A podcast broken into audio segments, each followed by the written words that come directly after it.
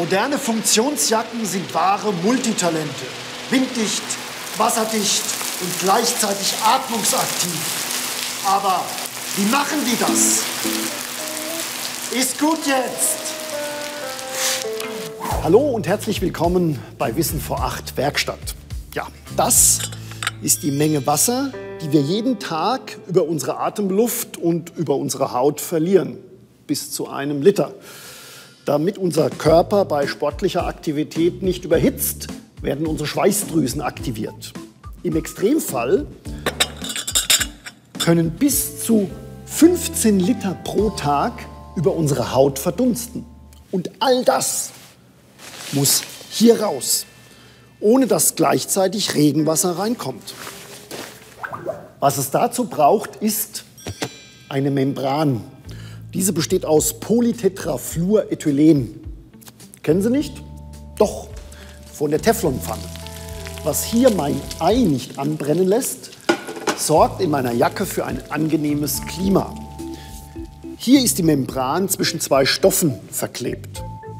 Das Prinzip dieser Membran ist einfach. Langgezogene Molekülketten erzeugen ein feinporiges Geflecht. Und was das tut, das zeige ich Ihnen mit einer Tasse heißem Wasser. Der Dampf kann die Membran passieren. Die Wassermoleküle sind so klein, dass sie problemlos durchpassen. Zum Beweis, sie schlagen sich auf der Scheibe nieder. Wie aber sieht es mit flüssigem Wasser aus, also mit Regen?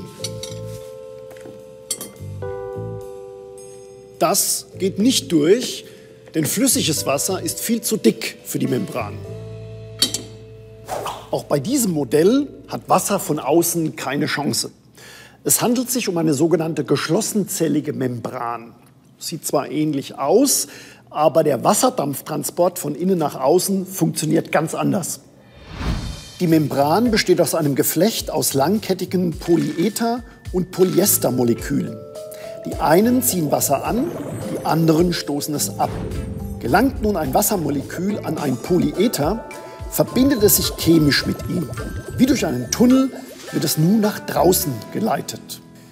Der Motor bei beiden Membransystemen bin ich. Je mehr ich schwitze, desto stärker steigt die Temperatur und die Luftfeuchtigkeit im Inneren der Jacke und damit auch der Druck.